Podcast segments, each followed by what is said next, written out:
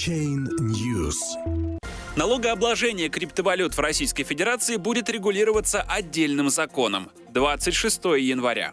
Помимо опубликованного на днях проекта закона о цифровых финансовых активах, Минфин и Минкомсвязи работают над вопросами налогообложения доходов, полученных от майнинга и операций с криптовалютами.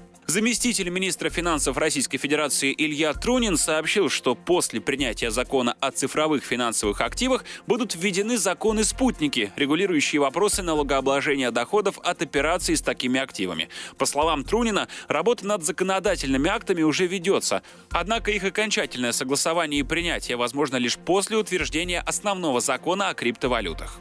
Сейчас я не могу пояснить, как следует облагать операции с криптовалютами. Но что могу сказать точно, так это то, что если в результате подобных операций человек получает доход, то с него он должен заплатить налог. Замминистра финансов признал, что пока неясным остается порядок сбора НДС с доходов от цифровых финансовых активов.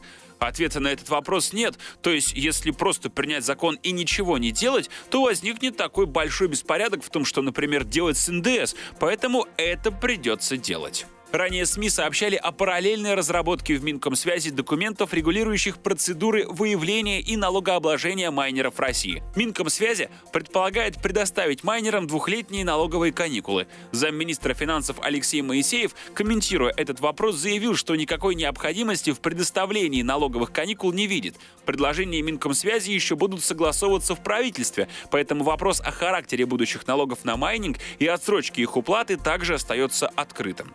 Представители правительства Российской Федерации пока не комментировали вероятность налогового бегства российских майнеров. Напомним, в марте вступит в силу декрет президента Беларуси, легализующий обращение криптовалют в этой стране и на 5 лет освобождающий от налогов доходы физических лиц от операций с ними. Алексей Моисеев признавал возможность оттока блокчейн-проектов из России в белорусский парк высоких технологий.